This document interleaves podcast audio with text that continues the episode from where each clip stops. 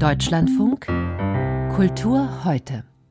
Das internationale Literaturfestival Odessa, das findet in diesem Jahr nicht in Odessa statt, sondern in Bukarest. Beteiligt waren an dieser neunten Ausgabe Literatinnen und Literaten aus der Ukraine, aus Rumänien, Moldawien, Georgien und Armenien. Der Krieg Russlands war nicht nur Grund für die Verlegung, sondern auch Thema, nämlich die Frage nach der Aufgabe der Literatur in Zeiten des Krieges und für ein demokratisches, friedliches Miteinander in der Schwarzmeerregion.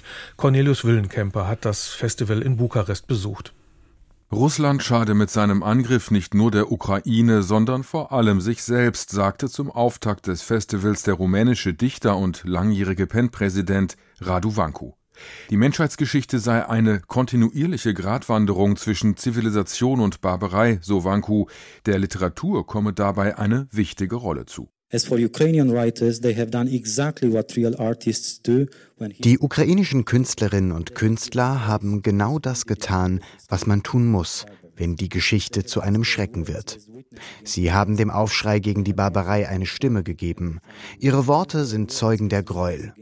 Sie haben verhindert, dass die Barbarei das letzte Wort hat. Sie repräsentieren die Spezies Mensch und nicht Putin und seine barbarischen Helfer. So sprach die 1984 in Donetsk geborene Dichterin Ia Kiva in ihrem Gedicht über die vergiftete Luft und das rapide Altern einer Landschaft im Krieg, in der Bäume nur noch so tun, als seien sie Bäume, ein Land als Schatten seiner selbst. Was ich euch sagen wollte, dieses Land ist wie Poesie. Und ihr wisst selbst, wie viele Menschen Poesie lesen. Welche Rolle spielt die Literatur in einem Krieg, dessen erklärtes Ziel es ist, nicht nur die Ukraine, sondern auch die ukrainische Kultur zu zerschlagen? In der Nacht der Poesie beim Literaturfestival Odessa im rumänischen Exil drehte Ia Kiva diese Frage um. Der Krieg bringt im Schreiben eine sehr eigentümliche und tiefe Form der Freiheit hervor. Man will aufschreien, so wie ein verwundetes Tier. Man denkt nicht mehr, ob diese oder jene Formulierung besser ist, sondern man ballt in seiner Faust all den Hass und die Gefühle und lässt sie ins Gedicht einfließen. Es ist eine Form der Freiheit, für die wir alle kämpfen, Dichter, Soldaten und die ganze Gesellschaft. Wie unmittelbar das Kriegsgeschehen in den Literaturbetrieb hineinwirkt, wurde erschreckend deutlich beim Worldwide Reading anlässlich des zweiten Jahrestags des Kriegsausbruchs.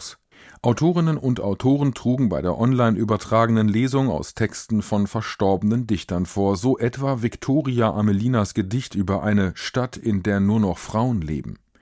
Im Juli 2023 wurde Amelina bei einem russischen Raketenangriff auf Dnipro getötet.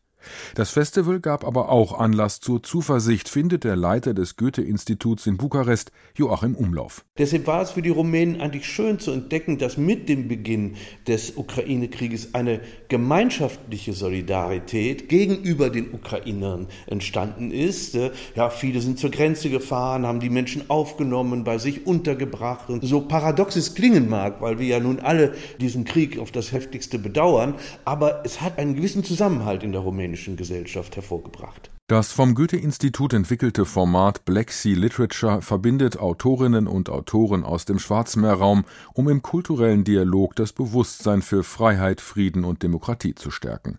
Auch wenn der literarische Austausch mangels Übersetzungen noch ausbaufähig ist, schafft die gemeinsame Erinnerung an die sowjetische Vergangenheit und an den Unabhängigkeitsprozess nach 1990 eine Verbundenheit, meinte die armenische Journalistin und Autorin Anush Koscharian. Uh, Wenn ich Gedichte aus der Ukraine lese, bin ich stets überrascht, wie sehr sich unsere Vorstellungen von Frieden oder von Schmerz ähneln. Und diese Verbindung baut auf unserer gemeinsamen Vergangenheit auf, auf unserem geschichtlichen Hintergrund. Gerade jetzt entdecken wir diesen gemeinsamen Kulturraum neu. Aus diesem gemeinsamen Kulturraum am Schwarzen Meer hat sich Russland auf unbestimmte Zeit selbst ausgeschlossen. Am Ende dieses vielstimmigen und außergewöhnlich politischen Festivals stand die Erkenntnis, dass Literatur natürlich keine Kriege beendet, aber dennoch ein wichtiger Baustein im ukrainischen Kampf um die kulturelle Eigenständigkeit ist.